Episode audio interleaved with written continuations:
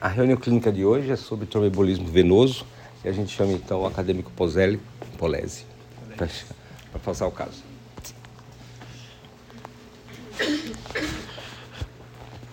Uh, bom dia a todo mundo. Hoje eu vou apresentar o caso clínico para vocês.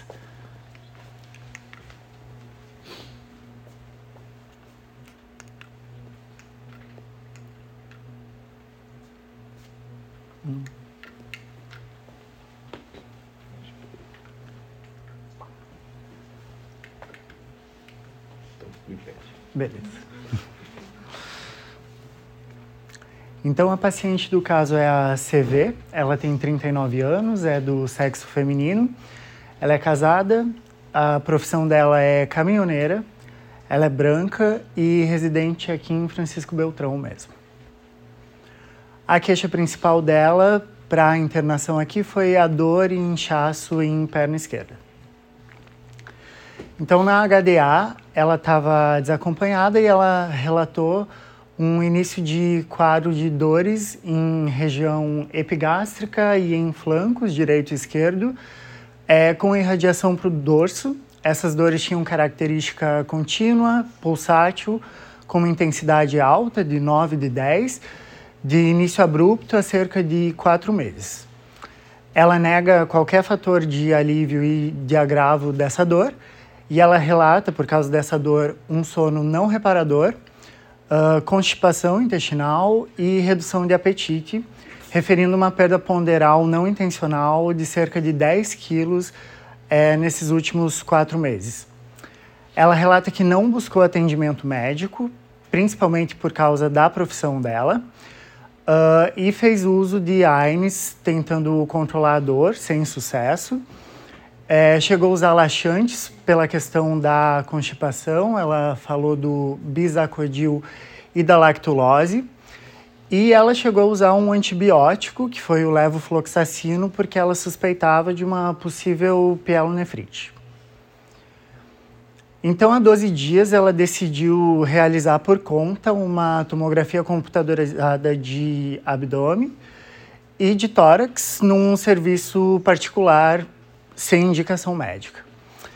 Aí, no dia seguinte a esses exames, há 11 dias, ela passou a desenvolver espontaneamente um edema em toda a extensão do membro inferior esquerdo e uma cianose no mesmo membro, só que na perna e no pé. E há 10 dias, então no dia seguinte ao desenvolvimento dos sintomas, ela recebeu o resultado dos exames de imagem e, pelos resultados, ela foi encaminhada para a UPA, para a Unidade de Pronto Atendimento, e lá ela foi diagnosticada com trombose venosa profunda e encaminhada aqui para o serviço do Hospital Regional do Sudoeste, onde ela foi internada para fazer exames laboratoriais, uh, o ecodoppler venoso e o tratamento. Na história patológica pregressa, ela nega qualquer patologia, internação e cirurgias prévias, ela nega medicação de uso contínuo e nega alergias a alimentos e medicamentos.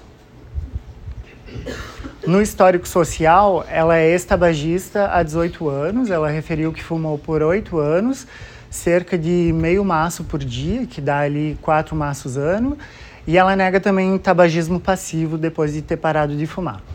Ela nega etilismo e ela é sedentária. No histórico familiar, ela relata que o pai e a mãe dela são hipertensos e que o irmão dela tem um histórico de TVP. No exame físico, então, ela se mostrou em bom estado geral, lúcida e orientada em tempo e espaço, colaborativa. Ela estava um pouquinho hipocorada, duas cruzes de quatro, mas estava hidratada, anictérica, cianótica, afebril e eupneica. Nos sinais vitais, ela estava com uma pressão arterial de 120 por 90, uma frequência cardíaca de 80, respiratória de 16, uma temperatura de 36,2 e saturação de oxigênio de 96%. Na examinação de cabeça e pescoço, ela apresentou mucosas hipocoradas, duas cruzes de quatro, é, hidratadas, ausência de linfonodos palpáveis em regiões supraclavicular, cervical e submandibular, e uma tireoide de tamanho normal e indolor. Uh, no tórax e aparelho respiratório, ela mostrou um tórax simétrico, sem cicatrizes e sem abalamentos, com murmúrios vesiculares presentes bilateralmente, simétricos, sem ruídos adventícios. No aparelho cardiovascular, também nenhuma alteração, com bolhas rítmicas, normofonéticas em dois tempos e sem sopros. E no abdômen, ela apresentou um abdômen plano, flácido, doloroso à palpação profunda, sem sinais de peritonismo ou visceromegalias. Com relação aos membros superiores, ela apresentou pulsos radiais palpáveis, simétricos e extremidades bem perfundidas, e aos membros inferiores, pulsos pediosos palpáveis, simétricos e extremidades bem perfundidas. A diferença é que aí no membro inferior direito ela não tinha edema e o cacifo deu negativo, e no membro inferior esquerdo ela tinha edema de duas cruzes e cacifo positivo. Com relação aos exames laboratoriais, ela fez exames no dia 1 e no dia 3. Então, no dia 1, ela fez o tempo de atividade de protrombina, INR, tempo de tromboplastina parcial, a amilase e a lipase e as bilirrubinas, que nenhum exame apresentou alteração. O hemograma completo, creatinina, ureia, TGO, TGP, sódio e potássio foram repetidos no dia 1 e no dia 3. Uh, e ela apresentou uma alteração ali, uma hemoglobina baixa, uma anemia e uma anisocitose nos dois dias. No primeiro dia ela apresentou uma plaquetopenia que no terceiro já estava regularizada. Com relação aos exames de imagem, então, a tomografia de tórax no laudo apresentou traves densas fibrocicatriciais nos segmentos basais posteriores dos lobos inferiores e uma área nodular com densidade de partes moles de 10 milímetros no segmento basal posterior do lobo inferior esquerdo. A tomografia de abdômen total mostrou uma lesão expansiva hipovascular na cauda pancreática com possibilidade de natureza neoplásica primária. Então, aqui você tem a cauda do pâncreas que ela está expandida por causa das lesões. Também apresentou nódulos hepáticos hipovasculares suspeitos para natureza, uh, natureza secundária e múltiplas áreas de infarto esplênico, é, possivelmente relacionadas à trombose ou à invasão dos vasos esplênicos. Também apresentou sinais de trombose venosa recente ou aguda das artérias ilíacas comum e externa esquerdas e também da porção das artérias femorais que deu para ver no exame. Uh, no ovário, ela apresentou, no ovário esquerdo, um cisto gorduroso de 16 milímetros e um pequeno teratoma maduro ou cisto dermoide. E também sugeriu ali uma linfonodomegalia retroperitoneal paraórtica. No ecodoppler venoso que ela realizou aqui no hospital, uh, com relação ao sistema venoso profundo, então a veia femoral comum veio incompressível, com conteúdo intraluminal heterogêneo, associado à ausência de fluxo, compatível com trombose venosa profunda. Então, se ela não tivesse uma trombose, ela precisaria ter o fluxo normal e a veia compressível. Aqui no azulzinho você vê esse conteúdo intraluminal heterogêneo.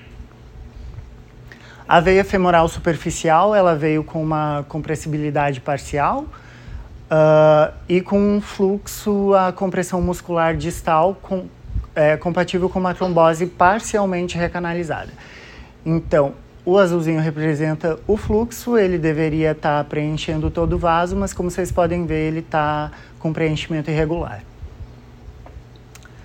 Uh, com relação à veia femoral profunda, ela também estava incompressível, é, ali junto à confluência com a veia femoral superficial, e com uma ausência de fluxo, então também uma trombose venosa profunda.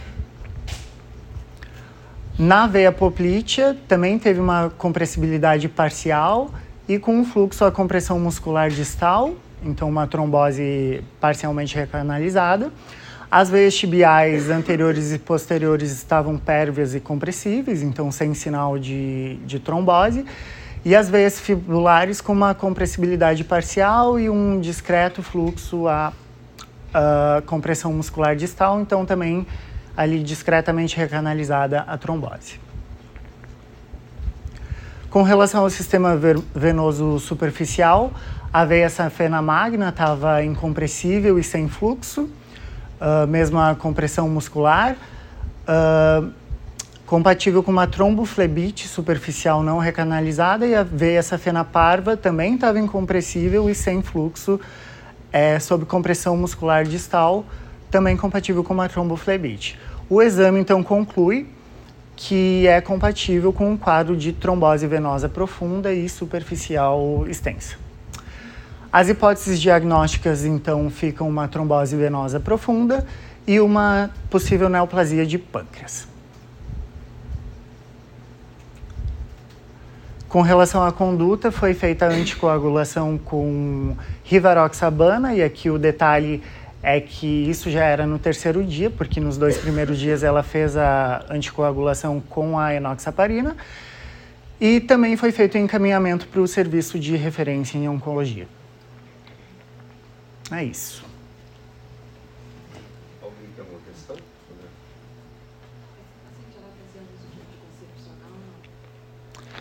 Ela me disse que fazia uso de anticoncepcional de com progesterona e estrogênio, mas ela não soube especificar quanto tempo ela usava e nem quanto tempo ela interrompeu o uso.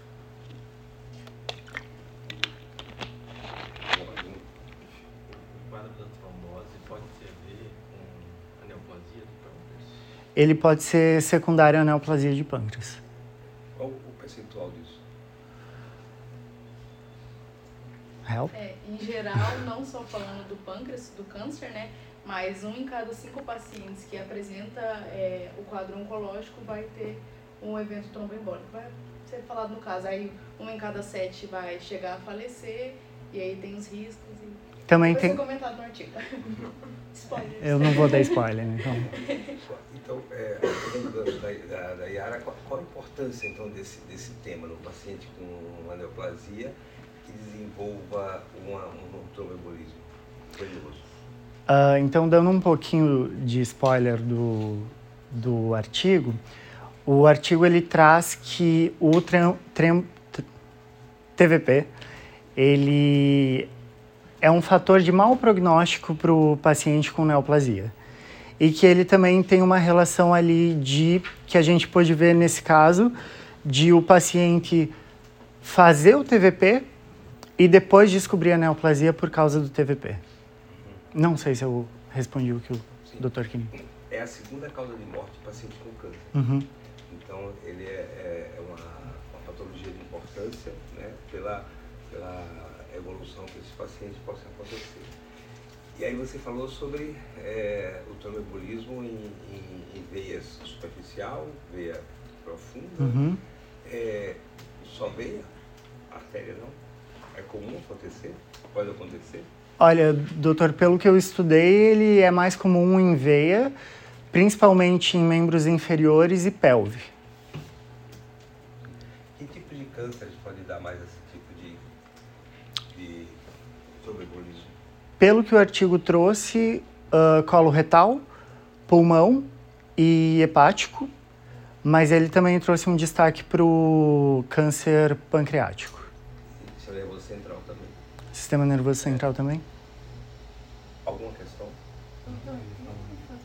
Pode, pode. É. é porque os mais comuns é o aparelho gastrointestinal, né? que ali é estômago, fígado, é no retal, pâncreas, aí depois de mama, cérebro, uhum. tem tudo isso aí pode, pode acontecer. É, e preferencialmente o tromboembolismo ele é venoso. Né? Alguma questão de genética por, pelo irmão dele ter tido TB? Enfim, alguma alteração na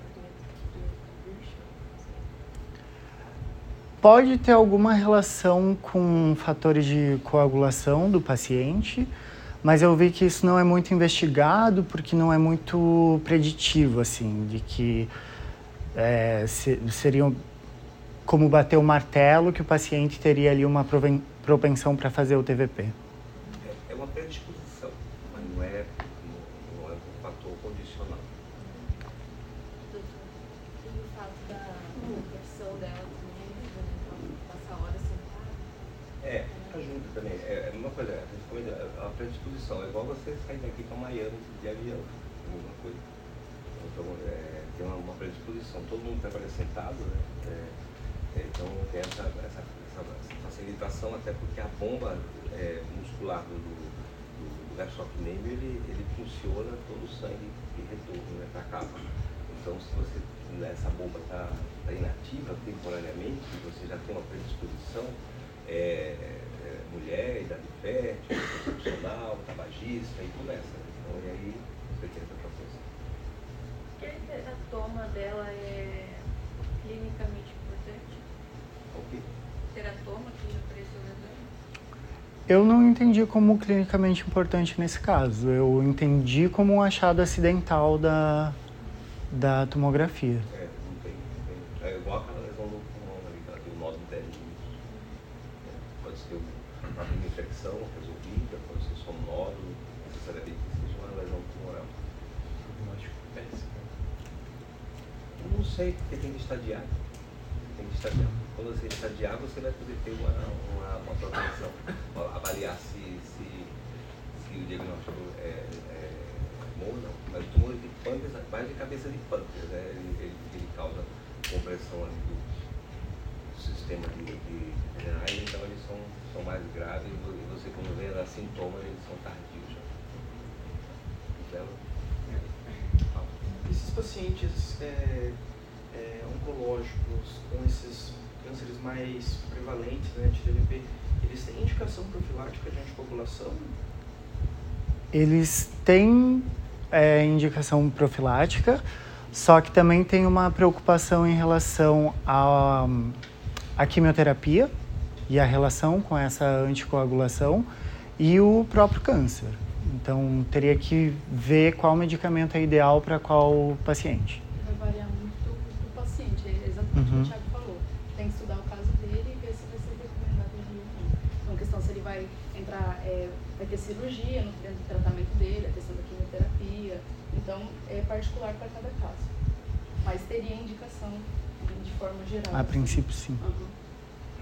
Doutor, é, foi comentado que tem vários cânceres que acabam ocasionando a TVP. A recíproca também acontece, tem alguns casos, tipo, tem algum câncer específico de pacientes que tiveram TVP e ele tem mais predisposição a desenvolver após a TVP? Não sei não. Isso aí é, é, é, uma, é uma evolução, uma, uma intercorrência do paciente com, com câncer. Agora, pode acontecer. Aqui no, na, na, na corredação, você colocou que há 10 dias recebeu o resultado do exame de imagem sendo encaminhado para a onde foi na tomografia profunda. Então, foi na leitura que a gente percebe assim ele, ele fez, a, a, fez a tomografia e foi para a unidade de saúde com uma, uma TVP? É, pelo que ela me relatou, o médico que fez a tomografia, pelos resultados, ele já meio que falou para ela correr para a UPA.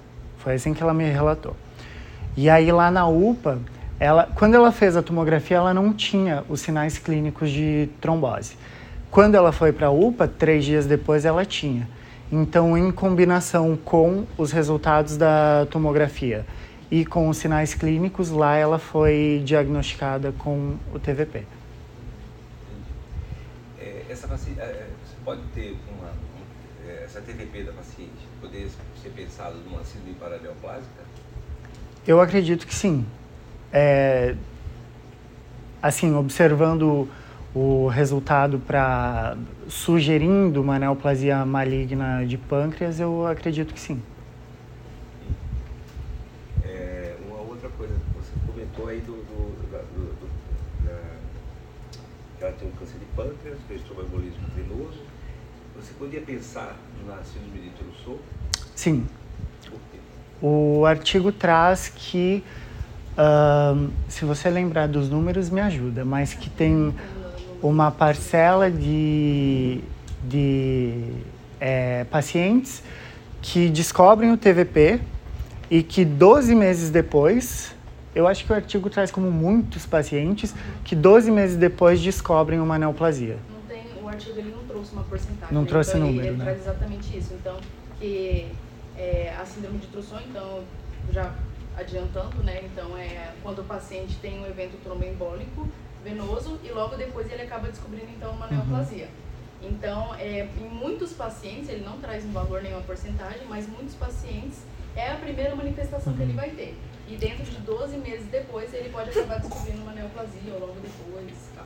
E o que, o que, que você de- é, tem como subsídio clínico para você é, é, que o paciente tenha o síndrome de Tusso? Eu não sei se eu entendi a pergunta, doutor. Ah, você pode- como você vai dar o diagnóstico de síndrome de só porque ela tem tromboembolismo? Como você Eu- Ah, ah, tá. A característica do. Ah, tá. Então ele é. Posso responder? Ele é inesperado, ele é incomum e muitas vezes ele tem um padrão também migratório. Então é, o artigo traz Tá. essas características. Migratório, sim. Um. O que mais? Peso, Oi? peso dela. Não, não. É, um- é um estado de hipercoagulabilidade. Então, ele, inclusive, quando você vai fazer até um acesso venoso, você pode ter uma coagulação. Uhum. Então, qualquer coisa o paciente pode desenvolver uma, uma coagulação é, é, elevada. E ela pode ser tanto arterial como venosa. Então, e além de ser múltipla. Então, então tem que ter, você tem que obedecer isso aí. E, é, e pode ser uma, uma evolução, uma complicação do paciente com CA de pâncreas. Uhum. Então, é, é o, a- o mais comum né, dentro dos cânceres de pâncreas, é, que é o caso da paciente. Então, é uma situação a pensar, lógico. Né? Uhum. E ela, nos exames aqui, você vê que ela não tem uma. É, o IRD dela tá bom, da, da Uhum. turbina, então a, a, a parte de, de, de plaquetas, então ela não tem uma, uma hipercoagulação, né, nem, nem sinais para isso. Ela tem outras alterações que a gente vai ver no artigo, né? Que- que- Por que que ela desenvolveu essa TBP? Podendo ser síndrome neoplásica, ou então outras lesões que concorram para que você possa desenvolver a DPP. Uhum. Doutor, mas tipo, no, no, no sentido tipo de ela ter tido esse episódio de tromboembolismo, é, o- outras características clínicas dela que me faziam investigar uma neoplasia seria a dor, a linha epigástria, ou a, aí a- no caso a perda de peso entraria, tipo, como eu pensar que tem outro fenômeno acontecendo, porque o, o tromboembolismo em si não geraria, né? Não, não, não. Mas é que é, é, ficou um caso assim meio, meio estranho porque alguém atravessou a, a- a rua, né? Uhum. Então ela de forma espontânea né, Procurou, né? procurou. Ela- ela- então você não, você não tem um, um caso é, clássico de uma paciente que tem dores abdominais, queixas dispépticas, perda de peso, e vem evoluindo, vem evoluindo, tal, tal. Isso não existe. Entendeu? Então o que aconteceu? Ela começou a se sentir mal, não, não quis tomar remédio, procurou é, é, pouco a orientação médica e já foi pelo exame. Então, quando o exame fez, ela já, Uhum. ela já complicou com a, a, a trombose. Então, ela já foi por causa da trombose, ela não foi por nada do, do Uhum. pâncreas. Então, você já ficou uma história meio né, atravessada. Né? Será que o desfecho mudaria muito se ela não tivesse feito esse, essa toma? Vai depender do, de se, se ela tiver queixas, porque, como eu falei, e do estadiamento da lesão do, do tumor. Aonde está essa lesão do pâncreas, né? Porque, como eu te disse, o, o- os sintomas são tardios. E quando são tardios, você. A, a- o, o tratamento basicamente é só paliativo. Então, quando você vem a sentir sintomas pelo CA de pâncreas, e que normalmente a gente espera que o paciente alcoólatra, é um outro perfil, né? não é um, um quadro assim que foi um, um achado incidental. Na realidade, é ela que procurou, né? Ela podia ter feito, repente, uma tomografia do cérebro, ter Uhum. achado uma neoplasia. Né? Vai, vai saber, né? Então da mesma forma, né? Porque ela ia ter o caso da trombose, É. pra UPA e daí ia descobrir. Investigar. Isso, ia investigar, de repente, vamos supor que não fosse pâncreas, fosse cérebro. Então, de repente, ela tinha uma TDP, vai lá, investiga e tal, começa a ver, já tem alterações comportamentais, é, e de repente já tem um tumor cerebral. É outra coisa, é, pacientes que têm uma propensão a fazer tromboembolismo, é, tem contraindicação de quimioterapia, sim?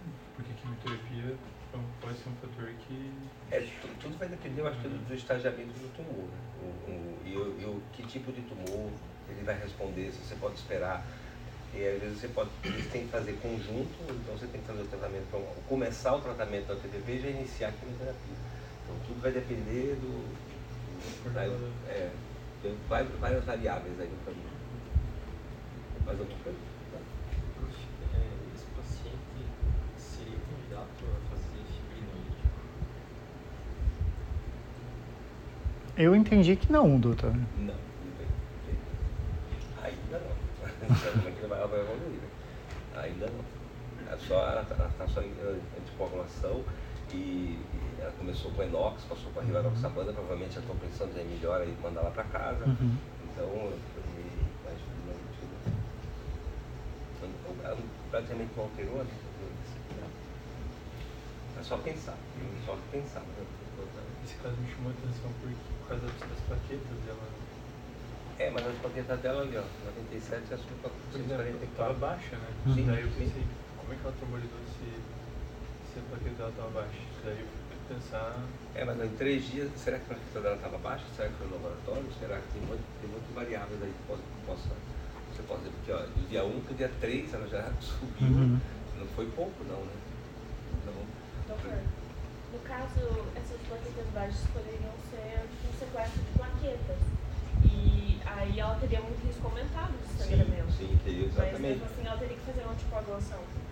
É, aí vai, é, é justamente se, se esse, esse nível de plaquetas se estivesse mantendo é, baixo ou reduzindo. Não é o que você espera um paciente com uma, uma TBP, que ela tem um consumo de plaquetas, né? Que aí o risco acaba tendo sangramentos aí, é, em vez de, de, de trombose, então já acaba sendo o contrário. Mas de repente ela poderia ter, sei lá, uma, uma, uma trombocitopenia isolada ou Eu, eu não associada. sei se eu ouvi errado, mas eu tinha também é, alguma coisa no fígado. ah, Tinha algumas lesões no fígado. Ah, nódulos hepáticos que daí sugeririam lesões secundárias. é, tipo, lesão secundária por causa da. Eu entendi como uma metástase. É, como a gente não, não sabe o tipo do tumor no estagiamento, então fica difícil você dizer Uhum. que é um implante de, de célula tumoral ou não, né? Porque é, é, um, é, uma, um- é uma patologia, é um caso clínico de duas, três possibilidades, né? Então, dependendo de onde você investir, você, você pensa, né? Então, aí a gente não sabe. Você vai ser quando ele for, ela for fazer provavelmente uma a biópsia ou fazer uma, uma, uma laparoa, aí vai, o pessoal da, do, da ONCO vai, vai fazer provavelmente uma exploração hepática também. Então, isso aí tem que aguardar. Esse é o próximo capítulo. É, essa paciente, no caso, ela tem indicação para fazer retorno, para fazer outros ecodoppers, para ver se está melhorando, de quanto em quanto tempo, ou isso vai ser cuidado lá daí com que ela já foi encaminhada?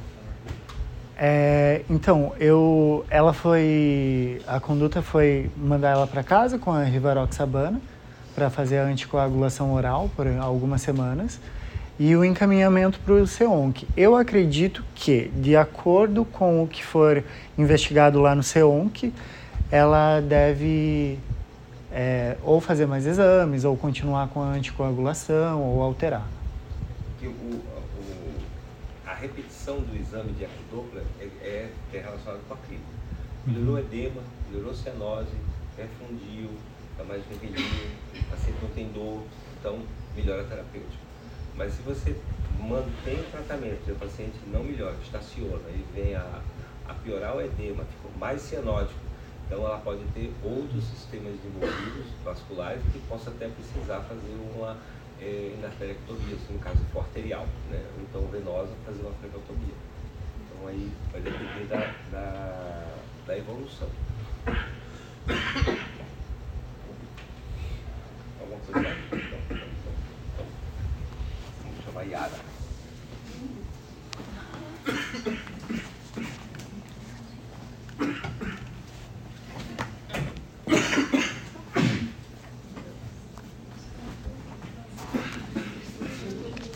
Quer o laser? Não. Não sei ser no meio.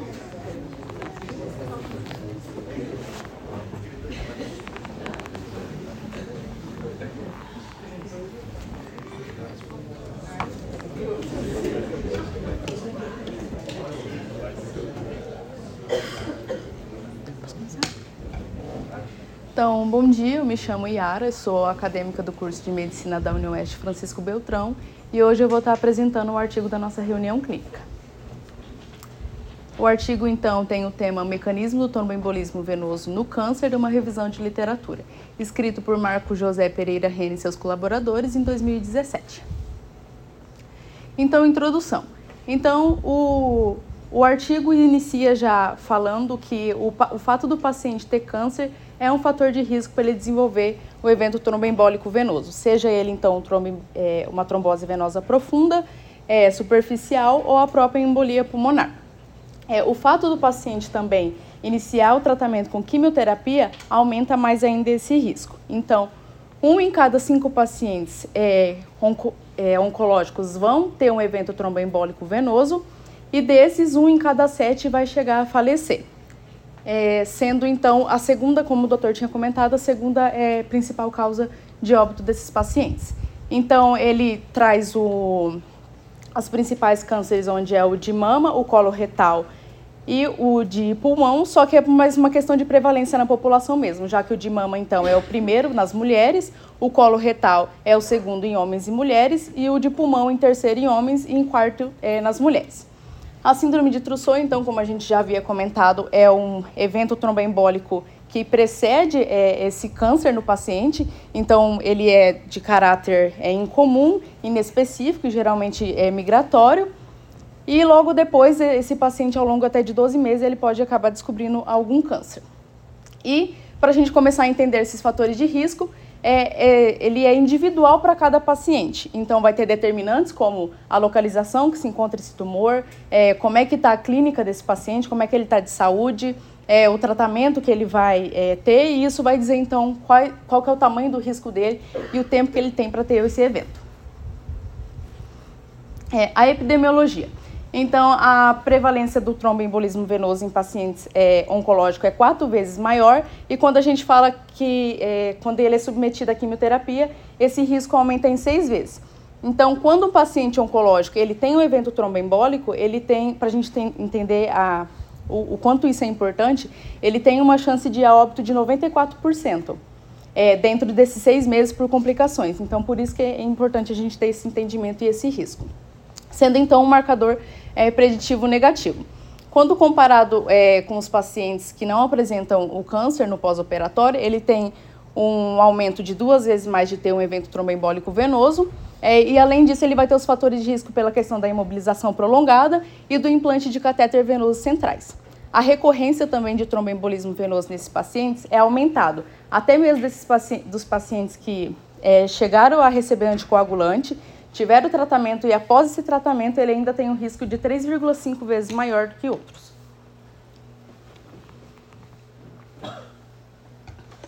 O que seriam esses fatores de risco, é, então, para esse paciente, né?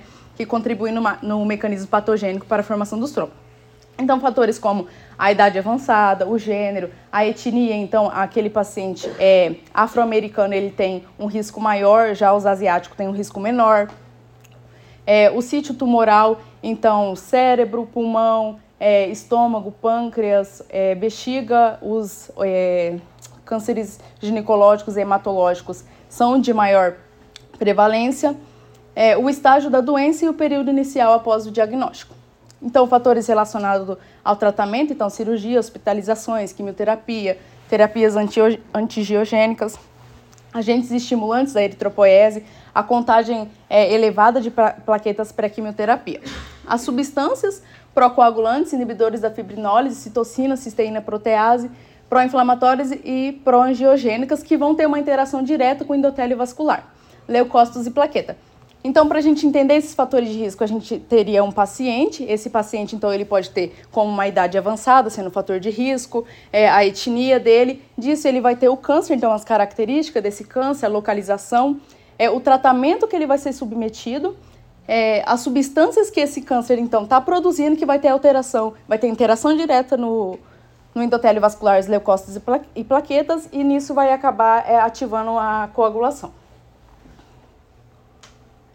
É, então, aí, depois o artigo traz a tríade de Virchow. Então, a tríade de Virchow, ela é a êxtase venosa, a lesão endotelial e a hipercoagulabilidade.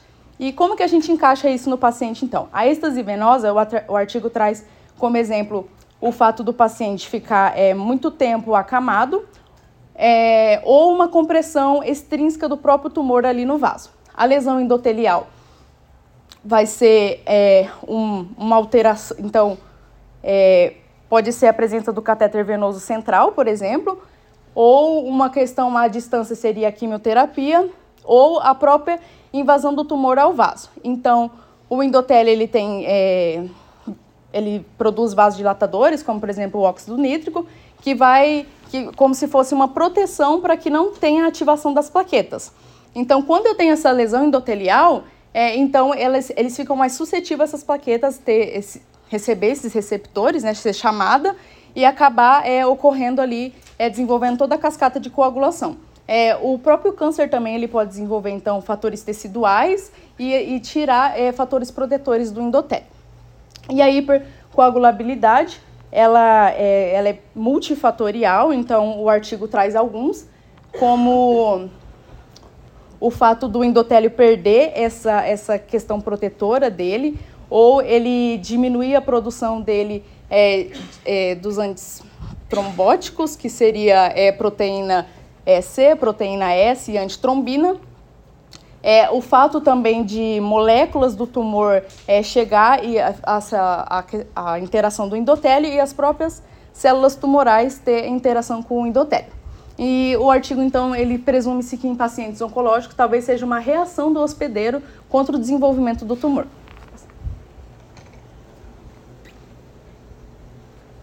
Substâncias procoagulantes. Então, as substâncias procoagulantes já estão é, envolvidas ali no crescimento daquele tumor e no desenvolvimento dele, na disseminação, e é, é, o mesmo que acaba ativando também o mecanismo de coagulação. Então, o fator tecidual, ele é um ativador é, de um paciente saudável, então que não, não seja oncológico, né? Ele é um ativador primário da coagulação, é, onde ele, junto com a interação do fator 7, ele vai ativar o fator é, 9 e 10. E, na, e nessa questão do, do desenvolvimento do tumor, ele tem uma, uma maior produção, então ele está mais presente ali e ele pode acabar fazendo essa ativação do mecanismo da coagulação.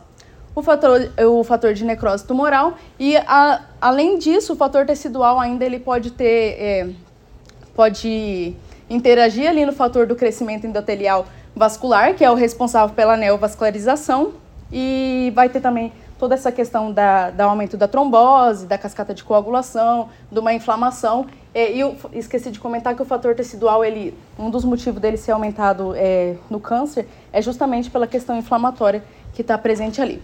A protease cisteína, então, quando o fator 7 não está presente, é ela que faz ativação do fator 10 e ela também pode estar aumentada é, dentro dessa, desse crescimento da massa tumoral. Então, a P-selectina é uma molécula de adesão, que ela interage, então, ali as plaquetas, os leucócitos e o endotélio. Ele tem, ela acaba apresentando um, um aumento no risco de trombo, tromboembolismo venoso nos pacientes oncológicos, só que pela falta de disponibilidade do seu amplo espectro na clínica, ela acaba que, que não entra, né, não tem como quantificar esse risco, não tem muito consenso sobre isso. Os biomarcadores para risco de tromboembolismo venoso, então, além dos já citados, entra então a contagem elevada de plaquetas na pré-quimioterapia. É, o artigo então traz um valor de maior que 350 mil. A contagem elevada de leucócitos pré-quimioterapia, onde o artigo traz um valor é, a mais é, maior que 11 mil. O dímero D, a proteína C reativa e a dosagem da hemoglobina que o artigo traz como menor de 10. Então a gente conclui é, o artigo conclui que a ativação da coagulação nos pacientes oncológicos ela é complexa, ela é multifatorial e tornando esses pacientes mais suscetíveis a um tromboembolismo venoso. E é importante a gente reconhecer esse risco que esses pacientes têm para entrar então com uma profilaxia ou um tratamento eficaz, para diminuir a morbidade e aumentar a sobrevida desses pacientes. Essas são as referências e obrigada.